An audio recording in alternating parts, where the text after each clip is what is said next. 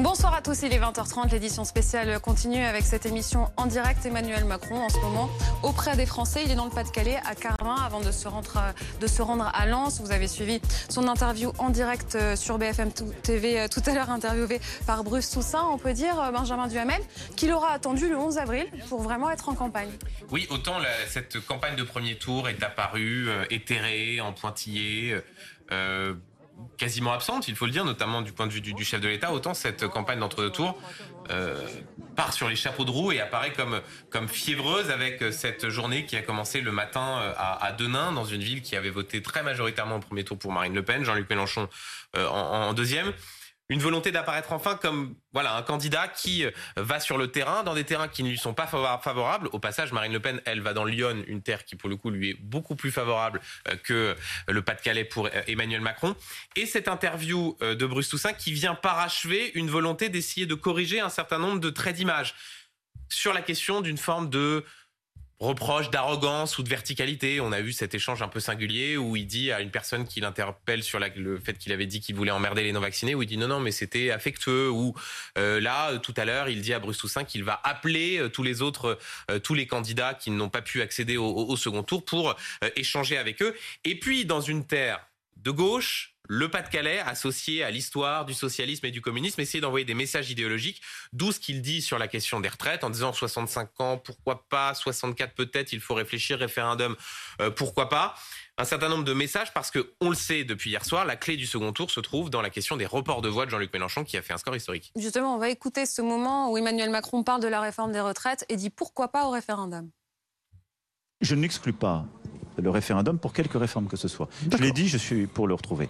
Là, notre discussion, elle me permet de clarifier des choses. Et tous les échanges que j'ai eus ces derniers jours avec nos compatriotes me montrent que ces clarifications sont nécessaires parce qu'on avait retenu qu'un chiffre magique qui n'arrive pas avant 2030, premier mois. Et ce chiffre magique, ça pourrait être 64 ou c'est forcément 65 Non, mais... mais ça dépend quel horizon on se donne. Si on se dit, on n'est pas prêt à faire une réforme pour 2030, on veut, euh, on veut le faire plus tôt. Si c'est ce qui peut bâtir un compromis, un consensus avec des, femmes et des hommes pour qui c'est important. Vous savez, moi, je, veux rassembler. Donc vous ouvrez la porte vous J'ouvre la porte très clairement. On verra. Je veux, si vous voulez. C'est ma marque de fabrique. J'ai toujours dit la vérité aux gens il n'exclut pas un référendum sur la réforme des retraites. C'est le moment peut-être le plus surprenant de l'interview. Non, mais en fait, il n'exclut rien du tout. bon, il y a quand même euh, une base, c'est qu'il faut faire cette réforme des retraites. Mais sinon, pour le reste, il n'exclut mais vraiment rien. Et en fait, ce qu'il essaye de nous expliquer, c'est que non, il n'est pas l'Emmanuel Macron brutal euh, qui veut passer en force, que peut-être certains avaient en mémoire sur euh, bah, la réforme des retraites, justement, celle qui, a, qui a donné lieu à des manifestations dans la rue avant que le Covid ne nous renvoie tous chez nous. C'est-à-dire que là, il est en train d'essayer de corriger son image et de euh, parler à l'ensemble de l'électorat, en particulier à tous ceux qui, euh, aujourd'hui, seraient tentés de se dire soit tout sauf Macron, soit euh, je vais quand même pas me déranger, pour, étant donné ce qui s'est passé dans le quinquennat. Donc là, l'urgence, elle est là, gommer son image parce que je pense qu'il a en tête que c'est finalement son principal problème, puisque de toute façon, si on regarde les programmes, il y, a, eu très peu de campagnes. Euh, son programme, ce sont quelques mesures. Il y a cette réforme des retraites, il y a le RSA. Mm. C'est pas complètement des mesures qui vont parler à l'électorat de Jean-Luc Mélenchon, donc il va falloir à un moment donné faire quelque chose. Mais sinon, euh, rien n'imprime vraiment, en fait. Il y, a dans son programme des propositions sur l'école, par exemple. Ça n'a absolument pas imprimé. C'est très étonnant. C'est un enjeu énorme. Rien. Tout le monde s'en fiche. Donc, il reparle des sujets qui sont ceux qui, pour l'instant, ont imprimé. Il essaye de parler du, pouvoir d'achat, mais là, en fait, il ne fait que répéter ce que son gouvernement a déjà fait. Il n'y a rien de nouveau. Et surtout, donc, il donne l'image de quelqu'un qui va parler à tout le monde, qui est respectueux. Le mot respect, revient, mais trois ou quatre fois hein, dans Oui, il veut, il veut, rencontrer tous les candidats après avoir refusé de débattre contre eux. C'est euh, le respect a posteriori peut-être. Oui, c'est quand même un petit peu particulier, mais en fait c'est ça. C'est-à-dire que là, ça y est, il est en campagne. Il n'était pas du tout avant. Il est entré en campagne. Bon, c'est dommage, il a raté la confrontation avec tous les autres. Mais bon, il reste euh, le, second tour et, euh, et un débat qui quand même va va être important. Oui, principal enjeu pour lui aujourd'hui, parler aux électeurs de Jean-Luc Mélenchon. C'est réussi ou pas? Alors, ce sera certainement réussi pour les électeurs de Jean-Luc Mélenchon qui ont déjà décidé d'aller voter contre Marine Le Pen. Euh, les autres, je suis pas sûr que ça bouge beaucoup de voix. Euh, je pense qu'il essaie surtout de calmer effectivement la colère populaire parce qu'il y a beaucoup de gens qui se sentent extrêmement frustrés. Il y a 70% des Français qui ne voulaient pas de ce second tour quand même il y a énormément de gens. Euh, on a fait des libres antennes, on a fait beaucoup d'émissions récemment. Moi, j'en ai fait beaucoup où les gens se plaignaient en disant on nous a volé en quelque sorte une vraie confrontation démocratique. Donc cette colère-là, il faut qu'il l'adresse et il le fait d'une manière euh, intelligente, comme il a l'habitude de le faire. C'est-à-dire qu'il est surtout en guerre contre lui-même. Donc il va surtout déminer des choses qu'il a pu dire. Donc les retraites, finalement, bon, on sera plus à gauche que prévu. Euh, il dit aussi à un moment donné, oui, c'est vrai, j'ai dit j'emmerde les non-vaccinés. Mais c'était affectueux. Voilà, je sais pas ce que ça veut dire, mais en tout cas c'était affectueux. Donc il essaie de se gommer sa propre image. Il est en guerre contre lui-même, Emmanuel Macron. Son vrai adversaire dans cette campagne, c'est Macron. C'est pas vraiment Marine Le Pen. Et ça donnerait quoi ensuite? Hier, il y a eu cette phrase J'appelle tous ceux qui se sont engagés pour travailler à mes côtés à transcender leurs différences pour se rassembler en un grand mouvement politique d'unité et d'action pour notre pays. C'est quoi cette histoire? On y voit plus clair aujourd'hui ou pas Sur bah, cette phrase euh, prononcée hier comme ça et si peu commentée? Moi, j'y vais pas beaucoup plus clair. En fait, je pense qu'il se, il se vit dans un rôle de grand réconciliateur. Il, a l'impression qu'étant euh, pour la deuxième fois de suite face à Marine Le Pen au second tour de l'élection présidentielle, euh, son rôle est de fédérer, etc. Maintenant, il y a, moi, ça m'amuse un peu cette, cette séquence aujourd'hui de, de, de câlin avec, avec l'électorat de Jean-Luc Mélenchon et puis, et puis avec l'électorat populaire. En fait, il est en train de... Vous savez, il y avait le, il y avait le Je vous ai compris du général de Gaulle et il y a le Vous m'avez mal compris des Emmanuel Macron. C'est-à-dire qu'en fait, en gros, ça consiste à gommer toutes les aspérités. Cette élection, ce second tour, finalement, c'est celui qui va être élu, ou celle d'ailleurs qui va être élu, c'est celui qui suscitera le moins de rejet, vu le climat dans lequel on vit, vu la société, la, manière dont elle est fracturée, euh, vu le, les colères qui s'expriment. Euh, finalement, celui qui va être élu sera celui qui sera le moins rejeté par l'électorat. Donc il essaye de, de, de, de, gommer les aspérités qui font qu'il a pu être rejeté. Il n'est pas idiot. Il, il, sait bien que euh, y a beaucoup de gens qui, qui voulaient changer de président. On a eu une enquête là-dessus la semaine dernière. Il y en a aussi beaucoup qui voulaient pas de lui, ni du duel, en effet. Et donc il est en train d'essayer d'enlever des raisons de se mobiliser contre lui. Maintenant, moi, ce que je trouve un tout petit peu hypocrite dans cette histoire, donc je pense que, c'est comme le coup du référendum euh, sur les retraites. S'il avait voulu faire un référendum, sur les retraites, il a eu cinq ans pour le faire et ça n'a pas été le cas. Donc je pense que c'est un, artifice d'entre-deux tours, euh, tout comme parce que il va falloir euh, m'expliquer comment on fait pour faire travailler ensemble Fabien Roussel et Éric Zemmour, si vous voulez. C'est tous les gens qui n'ont pas été, qui n'ont pas été. Alors en l'occurrence, Zemmour n'a pas appelé à voter pour lui, mais même Fabien Roussel et Valérie Pécresse, c'est incompatible au dernier degré.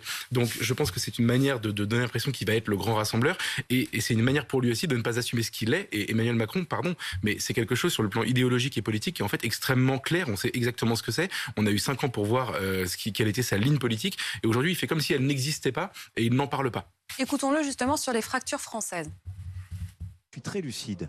Et c'est ma responsabilité sur les fractures que nous avons.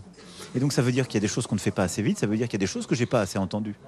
Et, et si je n'étais pas lucide là-dessus, je ne pourrais pas aller au deuxième tour de manière efficace et je ne pourrais pas surtout après faire réagir. Je donc, juste vous prévenir que je n'aurais pas forcément être très bien accueilli avec ces coups de fil. L'équipe de Jean-Luc Mélenchon, par exemple, a dit tout à l'heure qu'elle trouvait que c'était bidon. Bon, non, mais je ne veux, moi, je ne veux rien faire de bidon. Ce que je veux faire, c'est comprendre, entendre, comme je le fais avec Tendre la main, vous avez dit d'ailleurs. Et j'ai dit hier, avec toutes celles et ceux qui sont prêts et prêtes à agir. Avec toutes celles et ceux qui sont prêts euh, ou prêtes à agir, il dit aussi qu'il va enrichir son projet. Oui, c'est sur ce point d'ailleurs euh, qu'il y a le plus de, marge de progression aujourd'hui et que Emmanuel Macron peut espérer bouger des voix, selon l'expression consacrée. C'est pas en appelant ses rivaux qu'il a refusé de rencontrer, avec lesquels il a refusé de débattre avant le premier tour, qu'il va bouger des voix. Ça, c'est un gadget, si je puis dire. En revanche, enrichir son programme avec le, petit astérisque enrichir sans démonter et sans amoindrir son programme, parce que paraître se déjuger entre les deux tours, c'est pas bon. En revanche, dire cet aspect-là, j'en parlais pas, c'est vrai, c'était pas dans ma réflexion, mais voilà, j'ai décidé de faire ça après avoir consulté lui et elle, oui, ça, ça peut marcher, et il n'y a pas 36 inflexions à donner. L'électorat à convaincre aujourd'hui, c'est un électorat qui a voté pour Jean-Luc Mélenchon au premier tour. Donc un enrichissement de son programme, ça ne peut avoir de sens politique et électoral que si c'est un enrichissement vers la gauche, euh, plus social, euh, pour des mesures de pouvoir d'achat qu'il n'a pas déroulé aujourd'hui qu'on va attendre pendant encore 12 jours. Alors que Marine Le Pen, elle dit qu'elle ne changera rien. Euh, euh, il faut être très souple hein, en ce moment quand on est Marine Le Pen. Euh, et à la fois aller piocher vers l'extrême droite d'Éric Zemmour et vers l'extrême gauche de Jean-Luc Mélenchon. Oui, même si le, le, pari de, de, Marine Le Pen est précisément d'essayer de transcender ce clivage. Elle le dit, elle ne croit pas, elle ne croyait pas à l'union des droites proposée par Éric Zemmour. Elle voit toute la vie politique à l'aune du prisme défendu par Jérôme Sainte-Marie le sondeur, qui euh, consiste à avoir une opposition entre ce qui est considéré comme le bloc élitaire et le bloc populaire. Alors elle, elle considère qu'elle incarne le bloc populaire et que Emmanuel Macron représente le bloc élitaire.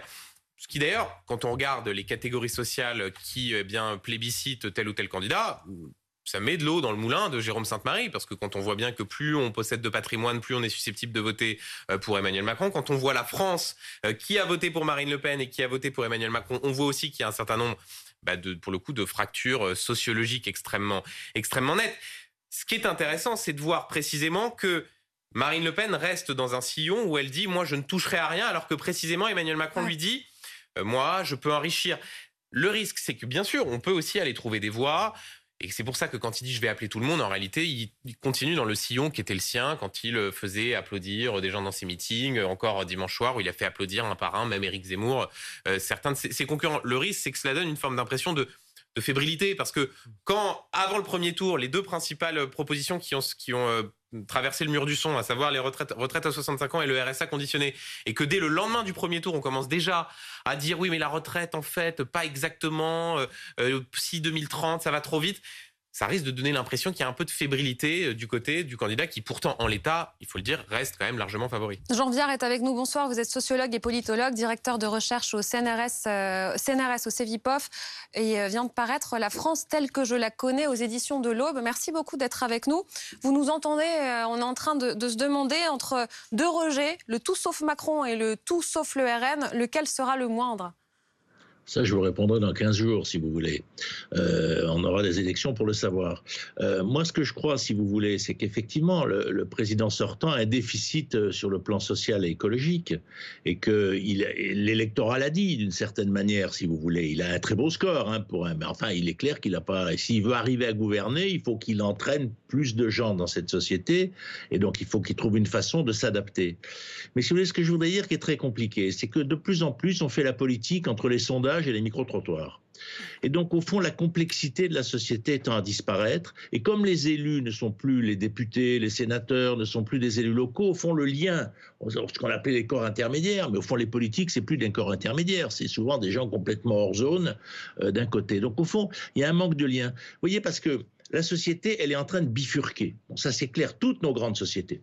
Le taux de vote en France est le même que dans les autres pays d'Europe les autres ne passent pas leur journée à discuter de taux d'abstention. Il a un peu baissé. Bon, ben, en gros, l'Allemagne, l'Espagne, l'Angleterre, la France, on a le même taux de participation.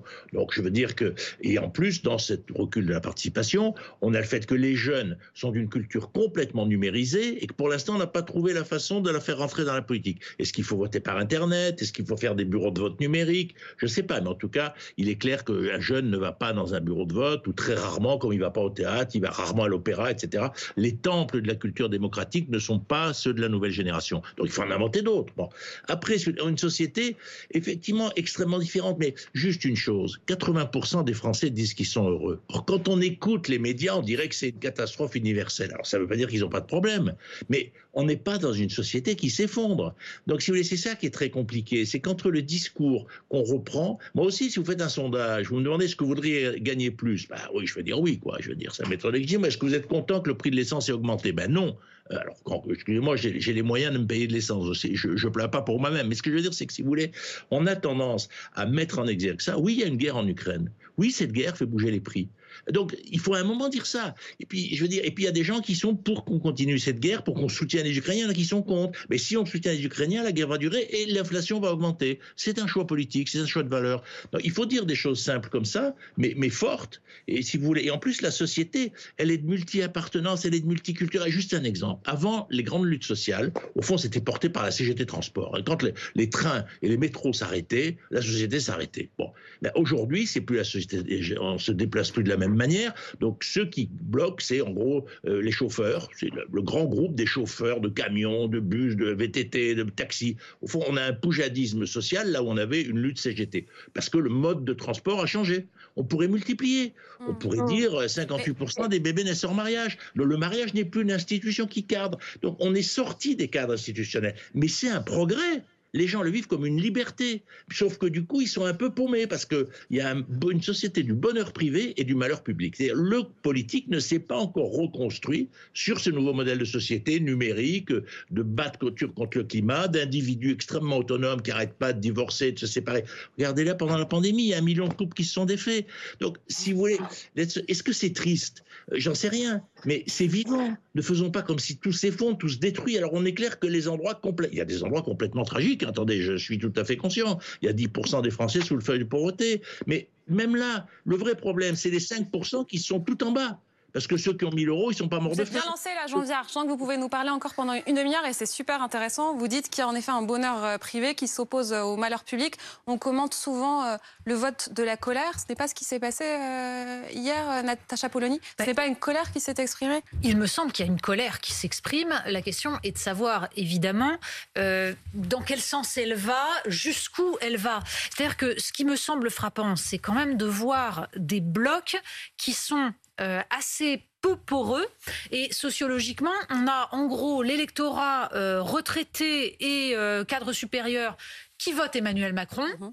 On a l'électorat ouvrier, employé, ruraux, peu diplômés, c'est-à-dire en gros les pauvres avec peu de diplômes qui votent Marine Le Pen. Et on a un électorat jeune, néo-rural, urbain, plutôt diplômé, mais en difficulté sociale, qui vote Jean-Luc Mélenchon. C'est-à-dire trois sociologies différentes et on est dans une lutte des classes. C'est-à-dire que oui, bien sûr, Jean Viard a raison, il y a un bonheur euh, individuel, c'est-à-dire que les gens euh, se retrouvent dans leur cocon, sont heureux, etc. Mais ils ont aussi conscience qu'ils sont en train de voir un monde qui, est bouleversé, des codes, des références, il en parlait à l'instant, qui sont en train de bouger, et un pays, la France, dont ils ne savent pas très bien où il sera dans 10 ans, dans 20 ans. Et je pense que c'est ça qui explique, la colère, qui explique euh, parfois les tensions et le fait qu'on a l'impression que euh, tout ça peut euh, être très peu maîtrisé dans les, dans les mois, dans les années qui viennent. Et que vont faire les abstentionnistes d'hier? Pas sûr qu'ils se mobilisent lors du second tour. Et,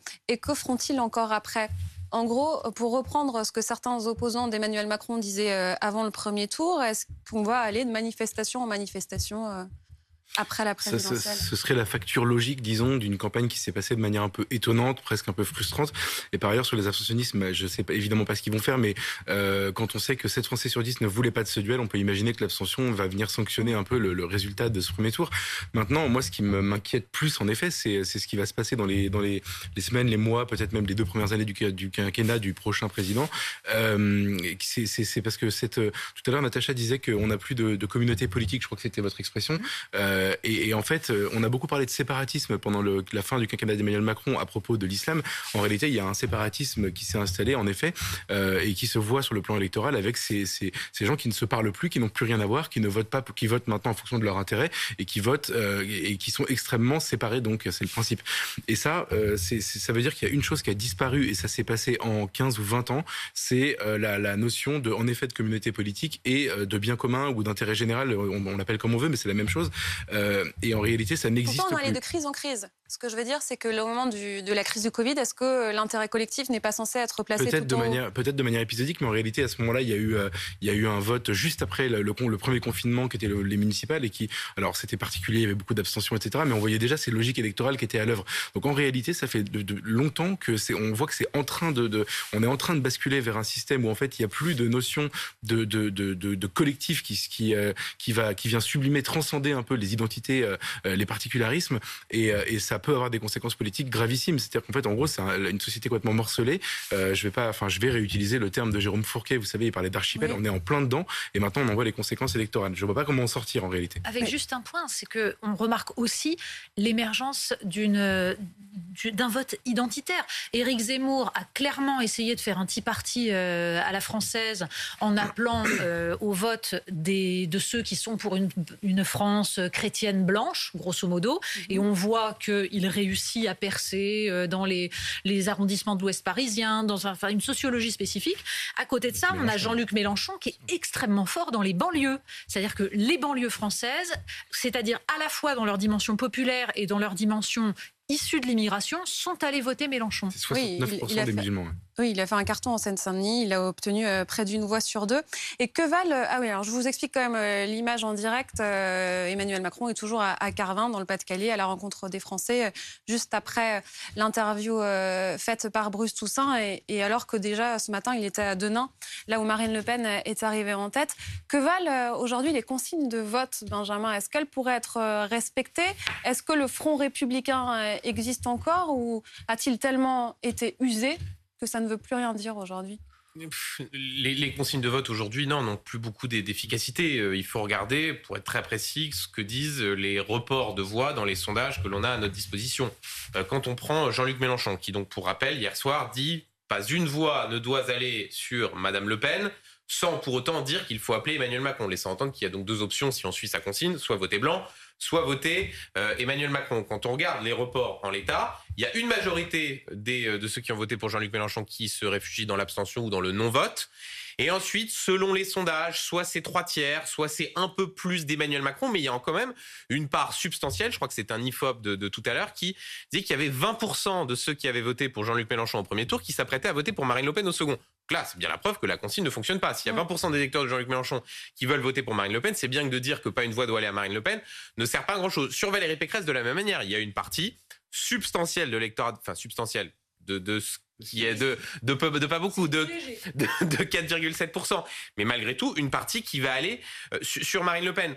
Donc la réalité, c'est que les consignes qui étaient suivies comme un seul homme, c'est terminé pour une raison très simple, c'est que le scrutin a été marqué et la vie politique est marquée par ce qu'on appelle une forme de désaffiliation partisane. Mmh. C'est-à-dire que non seulement les grandes familles politiques aujourd'hui ont du mal à exister. On voit bien l'effondrement. C'est-à-dire l'idée selon laquelle on vote de toute façon socialiste, on vote de toute façon communiste, on vote de toute façon gaulliste, tout ça, c'est terminé. Et la deuxième raison, c'est qu'on a un électeur qui a un fonctionnement de plus en plus individualiste, qui décide de plus en plus tard à partir d'objets très particuliers. Ça peut être la retraite à 65 ans, ça peut être la perception qu'il a tel ou tel candidat. Et donc, dans ces conditions, c'est pas tant la consigne que le ressenti le jour du vote qui détermine celui ou celle pour qui on, vote. Philippe, on a 50 nuances de, barrage à Marine Le Pen. Il y a ceux qui disent euh, clairement, euh, et parfois c'est personnel, parfois c'est pour tout le parti, euh, voter contre Marine Le Pen, donc voter Emmanuel Macron, et ceux qui disent, comme Jean-Luc Mélenchon, ne donnez pas une seule voix à Marine Le Pen, on comprend que l'abstention ne serait pas un problème.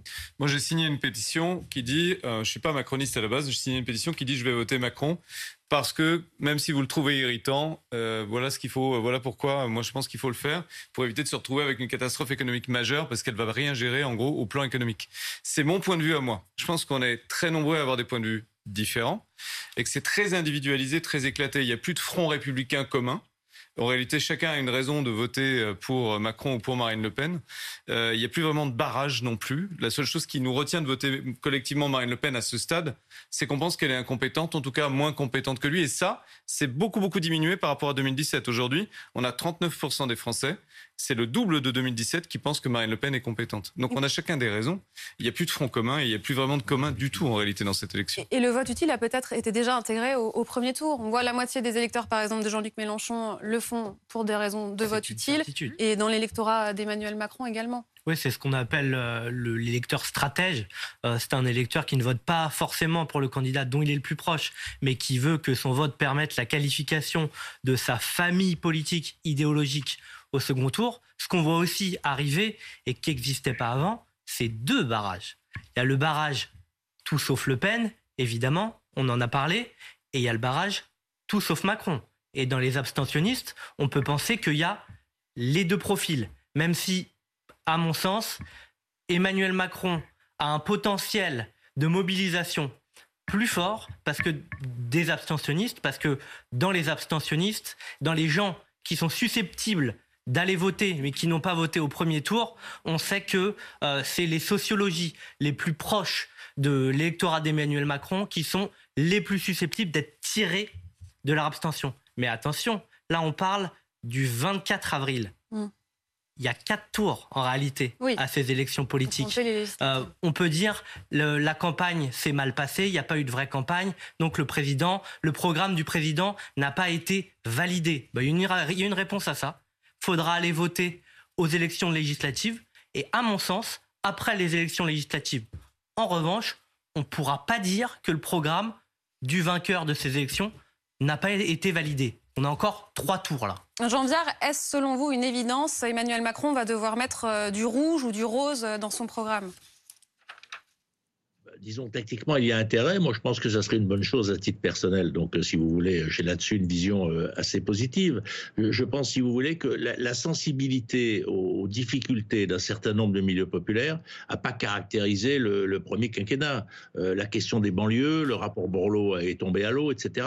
On sent bien que c'était pas leur, euh, leur axe principal. Leur axe principal, c'était la lutte contre le chômage, et où ils ont eu des bons résultats. Mais sur le reste, effectivement, il y a un déficit. Voilà. Mais je crois qu'il faut faire attention aux commentaires on est dans une période qui commence où il y a un vrai danger effectivement d'extrême droite, il ne faut pas se cacher, euh, qui serait une alliance entre la France, entre la Hongrie, entre la Russie, etc. Il y a quand même tout ça qui se joue, si vous voulez. Et effectivement, il va ramer pour essayer de passer. Mais la question, si vous voulez, c'est comment, à un moment, petit à petit, on va reconstruire de la confiance dans le projet français. Ça va prendre du temps. Depuis cinq ans, on peut pas dire qu'il y soit tellement arrivé, le président Macron. Est-ce que ça sera lui, est-ce que ce sera le suivant? J'en sais rien. On a, si vous voulez, une vraie déficit à ce niveau-là. Mais c'est pour ça que j'insiste en disant attention, il y a des gens en difficulté, mais la société n'est pas détruite. Parce que si on continue à faire comme si tout était cassé, bah, ça nourrit l'extrême droite. Parce que ce qui nourrit l'extrême droite, c'est le discours que rien ne marche, que tout le monde est pauvre, que personne ne peut se payer d'essence, etc. Or, c'est pas vrai. Donc, si vous voulez qu'il y a des gens pour qui c'est vrai, bien sûr, mais on peut pas avoir ce discours général. Or là, les médias sont saturés, je trouve, de discours dépressifs, et les discours dépressifs portent les partis extrémistes. Je suis désolé, c'est très embêtant. Vous dites que c'est de la faute des médias, c'est ce qu'on dit à chaque fois. Je me demande si c'est pas un peu facile. Mais tout de même, Natacha, est-ce qu'on a trop regardé les sondages? Alors ça, je pense que c'est une certitude, c'est-à-dire que les sondages ont joué un rôle dans cette élection différent de celui qu'ils jouent habituellement parce qu'on a été saturé. Je veux dire, 25 sondages par jour à commenter. Et comme en plus, il n'y avait pas de véritable campagne, parce qu'il y a eu toute la période Covid, où il n'y avait pas de réunion publique, il n'y avait pas de, de, rencontre entre les, les, candidats et les électeurs, on, était, on faisait quoi? Ben, On commentait du sondage. Or, c'est la première fois qu'on peut vraiment dire que bien plus que d'habitude, il y a eu un vote utile dicté par les sondages. C'est-à-dire qu'en fait, les sondages sont un acteur de cette élection. Ils ont, à un moment donné, donné l'impression aux citoyens que, eh bien, un tel, on pouvait voter pour lui parce qu'il y avait une chance qu'il soit qualifié, alors que tel autre était démonétisé, donc ce serait une voix perdue. Et d'ailleurs, quand on entend là depuis hier des gens dire, oh mais les sondages se sont trompés, etc. Mais c'est pas vrai. C'est pas vrai, ils ne se sont pas trompés. Ils ont montré des dynamiques qui ont été amplifiées et rendues beaucoup plus brutales et beaucoup plus violentes par la tactique qu'ils induisaient. Geoffroy, je vous vois opiner du chef. Mais je suis d'accord à 1000%. En fait, pour la première fois, au lieu de refléter l'opinion, ils ont fabriqué l'opinion. Quand vous regardez, juste euh, sur l'électorat de Mélenchon, je crois que c'est un électeur sur deux qui, euh, qui, qui, a, qui a voté pour lui pour que la gauche soit au second tour de la présidentielle. Marine Le Pen, 34% de ses électeurs ont voté pour elle pour qu'elle soit au second tour. Donc, à partir du moment où deux candidats qui ont fait un score très important sont dans cette proportion-là, ils se décident sur quoi les électeurs? Évidemment, sur la, la dynamique indiquée par les sondages. Donc, ils ont eu un rôle, c'est historique ce qui s'est passé. Et honnêtement, ça devrait nous inciter. Moi, je suis pas un ayatollah de l'interdiction de, de, de, tout, etc. Mais il faut quand même se poser la question dans quelle mesure c'est sain. Réduire que... la dose, au moins, vous dites. Euh... Je sais pas. Je, en même temps, la régulation, ça, ça m'embête. J'ai pas envie qu'on crée un CSA des sondages. Ouais. Mais, euh, mais, mais, mais, mais, honnêtement, ça pose vraiment une question. Cette élection a été, euh, comment dire, orientée par les sondages. Et c'est une première. Merci, madame. Merci, messieurs.